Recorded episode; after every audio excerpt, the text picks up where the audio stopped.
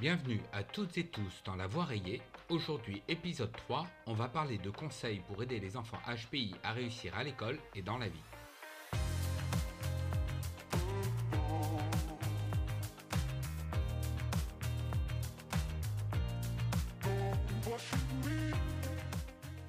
Les représentations culturelles voudraient que les personnes à haut potentiel intellectuel réussissent obligatoirement car ils sont, je cite, plus intelligents et qu'ils ont tout pour réussir. Loin de là. S'il est vrai que les profils HPI sont bien outillés cognitivement pour réaliser des projets complexes, la réussite n'est pas automatique, voire même simple à atteindre. Il y a trois facteurs de réussite pour un HPI. La présence du profil cognitif à haut potentiel, un environnement favorable au développement des capacités et des talents, et un facteur de motivation pour enclencher la mise en activité et la persévérance. Aujourd'hui, je vais donc vous donner quelques conseils pour favoriser le développement du potentiel de votre enfant, aussi bien à l'école que dans son quotidien.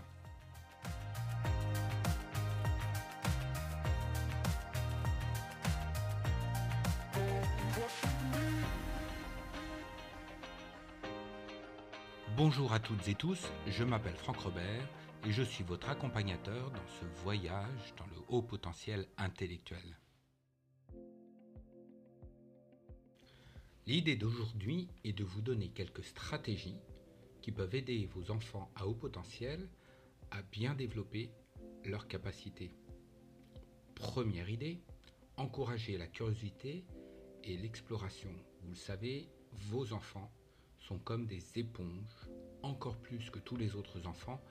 Ils ont soif de connaissances, ils sont curieux de tout. Ils engrangent les informations, ils engrangent les notions, ils engrangent les connaissances sans même s'en apercevoir et sans même que nous, nous ayons provoqué la mise en contact avec ces informations ou ces connaissances. Mais ça ne veut pas dire qu'on ne peut pas encourager cette curiosité. Et donc, en tant qu'adulte et en tant que parent, on peut leur fournir plein d'occasions d'explorer plein de domaines d'intérêt, en fournissant des livres, en leur donnant accès à des vidéos, en les mettant rapidement en ligne, alors avec toutes les précautions évidemment nécessaires, hein, parce que euh, Internet n'est pas toujours bienveillant pour les enfants, mais c'est vous qui allez guider, et de plus en plus on a maintenant des sites, on a des ressources numériques euh, dans un premier temps qui vont être accessibles pour les enfants en les protégeant. Mais il n'y a pas que les écrans, et vous allez me dire, évidemment, il y a des livres. la littérature foisonne de livres. Vous pouvez aussi donner tout simplement euh, une première encyclopédie pour enfants, un dictionnaire pour enfants. Vous allez voir les enfants HPI grignotent ce genre d'ouvrage avec plaisir et souvent il n'est pas rare de les voir assis dans un coin avec un tel ouvrage entre les mains. Donc encourager la curiosité et leur permettre de toucher à l'immensité du savoir humain. Mon deuxième conseil, c'est d'offrir des défis intellectuels. Si vous suivez ce podcast, vous savez que un des risques pour les enfants HPI, c'est l'ennui. Ils détestent l'ennui, alors qu'on dit partout que l'ennui est très important pour pouvoir se confronter à soi-même, dans la solitude, dans le silence, les enfants HPI n'aiment absolument pas s'ennuyer, c'est une sorte de vide cérébral qui leur fait peur et qui leur déplaît au plus haut point. Donc, il faut tout le temps fournir des défis intellectuels. Ils vont se sentir stimulés intellectuellement si vous leur offrez des tâches complexes. Je le redis, des tâches complexes, c'est-à-dire des problèmes où les tâches simples s'enchaînent les unes derrière les autres pour réaliser quelque chose de plus difficile qu'un simple exercice. Et donc ils vont pouvoir exprimer leur créativité, ils vont adorer résoudre les problèmes parce que le cerveau d'un HPI c'est un cerveau qui aime les énigmes, qui aime la logique. Donc toutes les tâches complexes sont des petits mystères, des petites énigmes à résoudre. Donc on va toujours leur donner quelque chose qui va les faire pousser plus loin leurs capacités. On peut aussi leur donner des projets de façon indépendante, euh, leur lancer des défis dans leur passion. Si euh, votre enfant évidemment euh, aime les volcans, par exemple, je dis quelque chose de très, très courant, mais vous pouvez lui proposer de réaliser son propre volcan. Il y a des expériences en ligne hein, qui sont disponibles pour faire ça avec des produits de, de la vie courante. vous lancez les défis, vous leur proposez de faire différemment. Troisième conseil, soutenir leur développement émotionnel.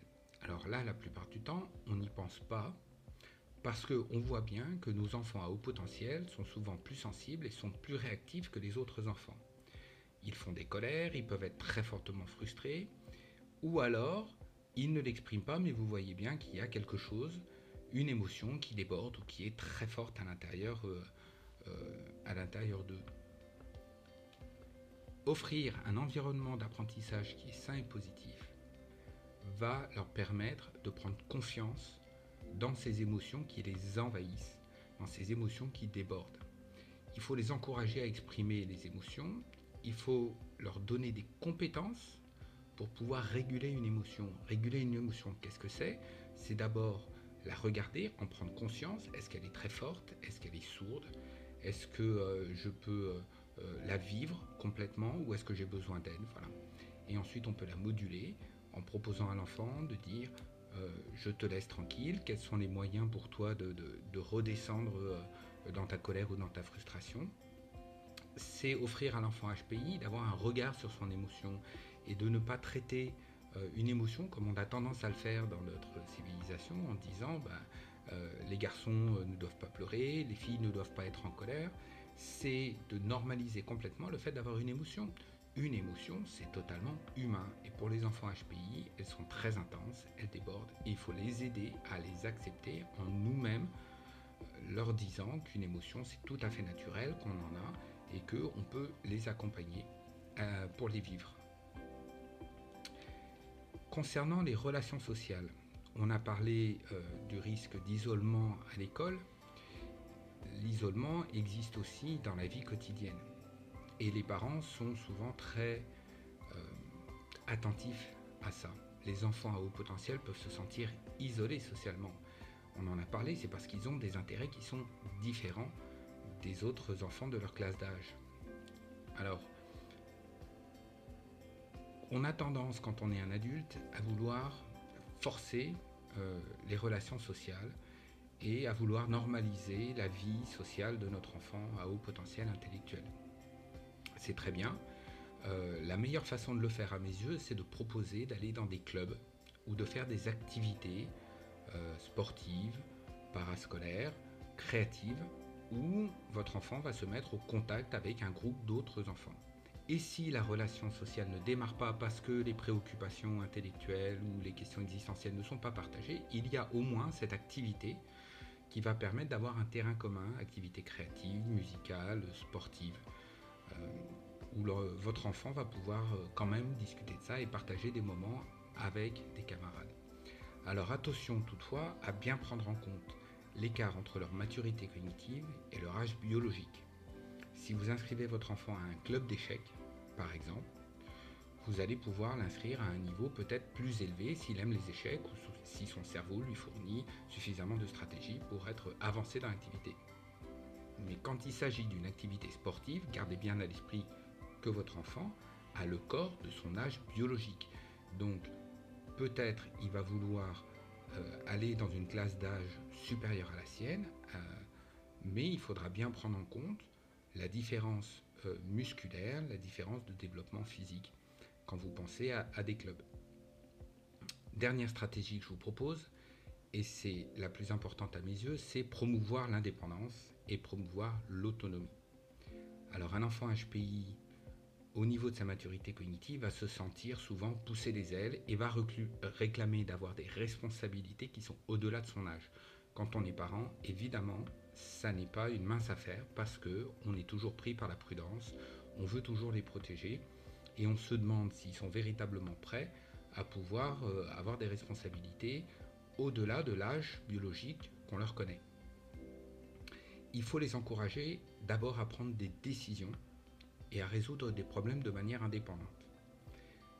Les questionner, ne pas hésiter aussi à réclamer des garanties, parce que nous sommes les adultes et c'est nous qui devons protéger les enfants, et en retour de donner un droit supplémentaire ou une responsabilité, on peut avoir une garantie que ça va bien se passer ou une garantie que l'enfant est prêt.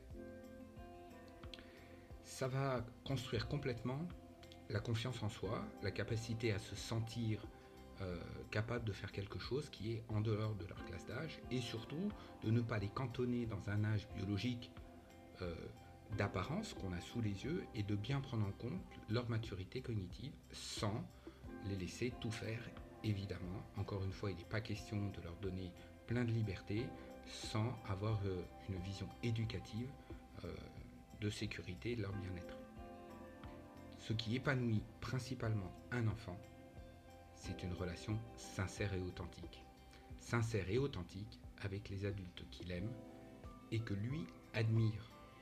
Donc, c'est dans la communication aussi que vous allez bien accompagner votre enfant et lui permettre de développer son potentiel dans un environnement qui est sûr, qui le rassure et qui lui donne confiance en lui.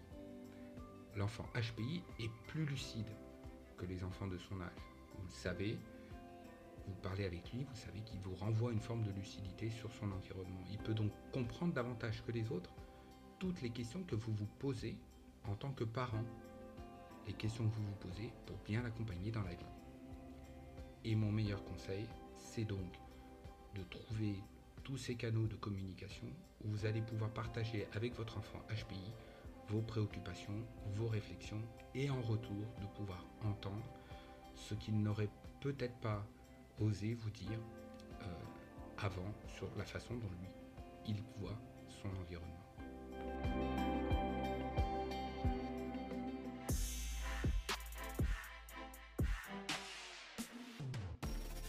La voix rayée, c'est tout pour aujourd'hui. Merci d'avoir écouté cet épisode. On se retrouve très bientôt pour un prochain voyage. Au revoir.